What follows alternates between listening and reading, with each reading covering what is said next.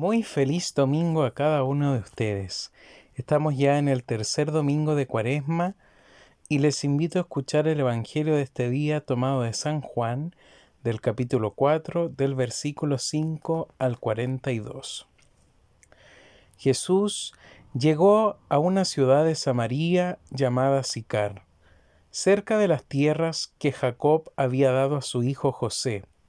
Allí se encuentra el pozo de Jacob. Jesús, fatigado del camino, se había sentado junto al pozo. Era la hora del mediodía. Una mujer de Samaria fue a sacar agua y Jesús le dijo, Dame de beber. Sus discípulos habían ido a la ciudad a comprar alimentos.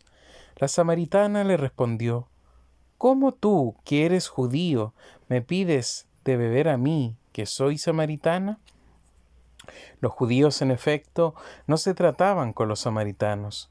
Jesús le respondió, Si conocieras el don de Dios, y quién es el que te dice, dame de beber, tú misma se lo hubieras pedido, y él te había dado agua viva. Señor, le dijo ella, no tienes nada para sacar el agua, y el pozo es profundo. ¿De dónde sacas esa agua viva? ¿Eres acaso más grande que nuestro padre Jacob, que nos ha dado este pozo, donde él bebió lo mismo que sus hijos y animales? Jesús le respondió, El que beba de esta agua tendrá sed nuevamente, pero el que beba del agua que yo le daré, nunca más volverá a tener sed. El agua que yo le dé se convertirá en el manantial que brotará hasta la vida eterna. Señor, le dijo la mujer, dame de esa agua para que no tenga más sed y no necesite venir hasta aquí a sacarla. Jesús le respondió, Ve, llama a tu marido y vuelve aquí. La mujer respondió, No tengo marido. Jesús continuó, Tienes razón al decir que no tienes marido, porque has tenido cinco y el que ahora tienes no es tu marido. En eso has dicho la verdad. La mujer le dijo, Señor, veo que eres un profeta. Nuestros padres adoraron en esta montaña, y ustedes dicen que es en Jerusalén donde se debe adorar. Jesús le respondió, Créeme, mujer, llega la hora en que ni esta montaña ni en Jerusalén ustedes adorarán al Padre. Ustedes adoran lo que no conocen. Nosotros adoramos lo que conocemos, porque la salvación viene de los judíos. Pero la hora se acerca, y ya ha llegado, en que los verdaderos adoradores adorarán al Padre en espíritu y en verdad, porque esos son los adoradores que quiere el Padre. Dios es espíritu, y los que adoran deben hacerlo en espíritu y en verdad. La mujer le dijo, Yo sé que el Mesías, llamado Cristo, debe de venir. Cuando Él venga, nos anunciará todo. Jesús le respondió, Soy yo el que habla contigo. En ese momento llegaron sus discípulos y quedaron sorprendidos al ver hablar con una mujer. Sin embargo, ninguno le preguntó, ¿qué quieres de ella? ¿O por qué hablas con ella? La mujer, dejando allí su cántaro, corrió a la ciudad y dijo a la gente, Vengan a ver a un hombre que me ha dicho todo lo que hice. ¿No será el Mesías? Salieron entonces de la ciudad y fueron a su encuentro. Mientras tanto, los discípulos le insistían a Jesús, diciendo, Come, maestro. Pero él les dijo, Yo tengo para comer un alimento que ustedes no conocen. Los discípulos se preguntaban entre sí, ¿Alguien le habrá traído de comer? Jesús le respondió, Mi comida es hacer la voluntad de aquel que me envió y llevar a cabo su obra. Ustedes dicen que aún falta cuatro meses para la cosecha, pero yo les digo, levante los ojos y mire los campos, ya están madurando para la siega, ya el segador recibe su salario y recoge el grano para la vida eterna. Así, el que siembra y el que cosecha comparten una misma alegría, porque en esto se cumple el proverbio, Uno siembra y otro cosecha. Yo los enviaré a cosechar a donde ustedes no han trabajado. Otros han trabajado y ustedes recogen el fruto de sus esfuerzos. Muchos samaritanos de esa ciudad habían creído en él por la palabra de la mujer que atestiguaba. Me ha dicho todo lo que hice. Por eso, cuando los samaritanos se acercaron a Jesús, le rogaban que se quedara con ellos. Y él permaneció allí dos días.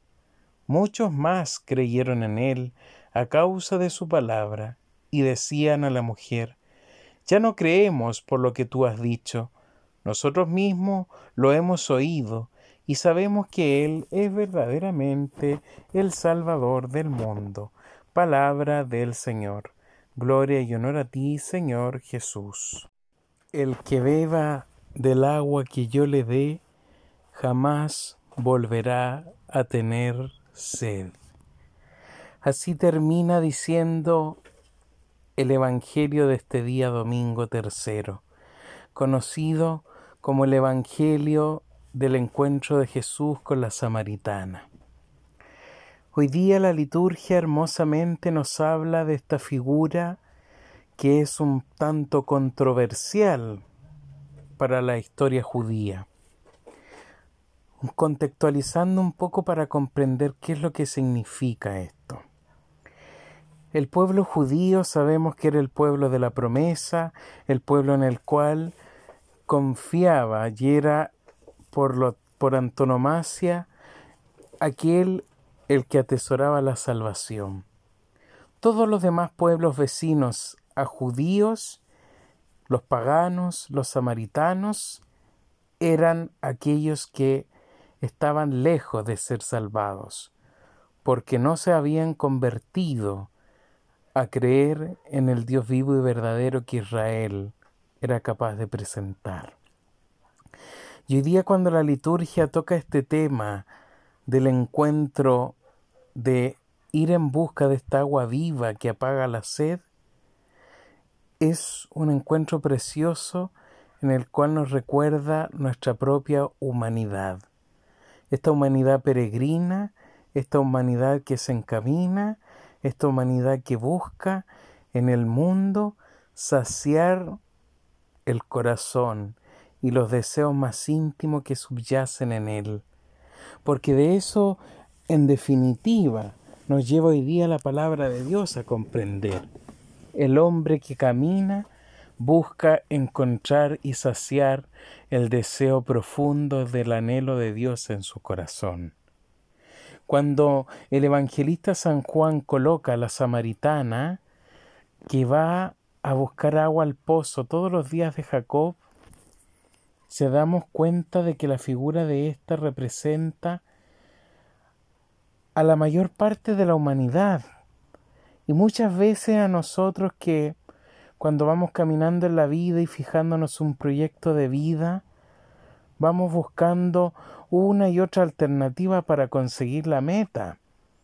Y muchas veces en el camino nos vamos dando cuenta que las alternativas que tomamos nos van ocasionando problemas, van apareciendo las dificultades y donde al principio todo parecía bello, se tornó más complejo de lo que pensábamos. Y ahí entonces, en esa dificultad, en esos problemas, en esa saciedad, en esa intranquilidad que tenemos, aparece Jesús. Y aparece Jesús en la vida para decirnos, yo estoy aquí. Y estoy aquí para recordarte que desde mi mano te puedes tomar para lograr lo que vayas necesitando. Muchas veces en la vida, cuando vamos caminando, nos creemos autosuficientes y vivimos en una cultura en donde muchas veces no necesitamos de la ayuda de nadie o creemos que podemos dárnosla todo, todo para lograr los objetivos.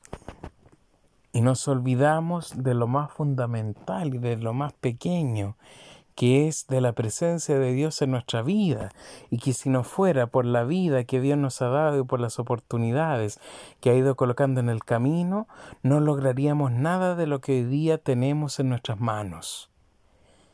Vivimos en una cultura actual donde hemos desplazado la figura de Dios y la hemos cambiado por nuestra propia autosuficiencia. En ese sentido, la autosuficiencia es uno de los peores pecados que nos lleva a apartarnos de Dios y creernos que simplemente con mis propias fuerzas, con mi propio empeño, voy a lograr todo. Cuando en realidad eso es una mentira tan ilusa que me deja ver simplemente mi pobreza, mi sed ¿Cuál es mi sed? Mi sed de ser escuchado, mi sed de ser comprendido, mi sed de ser acogido, mi sed de ser reconocido.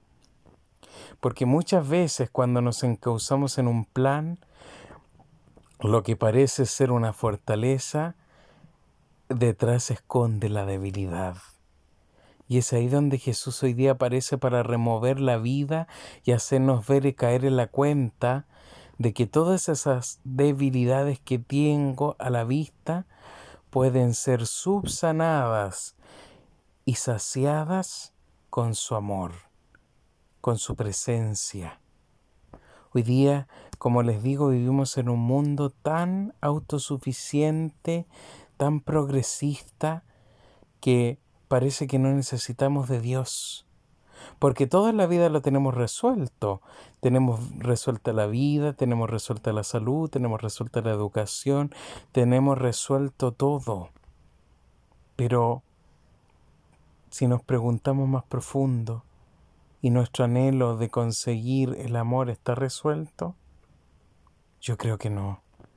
Todos los días tenemos una oportunidad pero cada cosa, cada plan, cada paso que vamos dando, si no lo hacemos desde la mirada de Dios y con el amor que Dios nos ofrece, una y otra vez vamos a estar siempre buscando autosuficiencia y autosolucionar nuestra vida, cayendo en un error y pecando de orgullo, pecando de vanidoso. Porque cuando estamos perdidos como la samaritana, y no reconocemos la presencia de nuestra vida, siempre vamos a volver una y otra vez a ese pozo. ¿Y qué hay en ese pozo? Está todo aquello que nos aparte de Dios y reseca nuestra vida con Él. Por eso es que hoy día, cuando toda la liturgia nos habla del símbolo del agua, del símbolo de la sequedad, o incluso de la rebeldía que tuvo Israel frente a Moisés por ver que Dios no atendía su súplica, representa la imagen de la humanidad que está necesitada por falta de fe, por falta de caridad y por falta de amor. Si hoy día no tenemos presente a Dios en nuestra vida, siempre vamos a estar sedientos y necesitados de Él. Siempre vamos a estar una y otra vez buscando lo mismo, pero siempre vamos a estarlo necesitando. En cambio, si abrimos nuestro corazón para que Dios habite en él, el orgullo, la vanidad, la gloria, el éxito, el reconocimiento y la valoración de mi persona se van a acabar cuando Dios llegue a tomar su lugar en mi vida. No desplacemos al Señor de nuestra vida, al contrario, dejemos que Él sane nuestro corazón, que sacie nuestra vida, para que nuestra alma camine en paz y así podamos alabarlo y decirle como la samaritana, ahí está el Mesías, Ahí está el Salvador, aquel que me abrió los ojos, develó mi vida en sus manos y hoy día le da un significado profundo que es su amor siempre triunfa por sobre todas las cosas. Que el Señor nos ayude entonces en este caminar cuaresmal, que sacie la sed y la pague de tantas situaciones que hoy día nos afectan, para perseverar en el amor en la caridad y en la fe en la oración. Que tengan un bonito domingo en familia y un bendecido inicio de semana en cada una de sus actividades.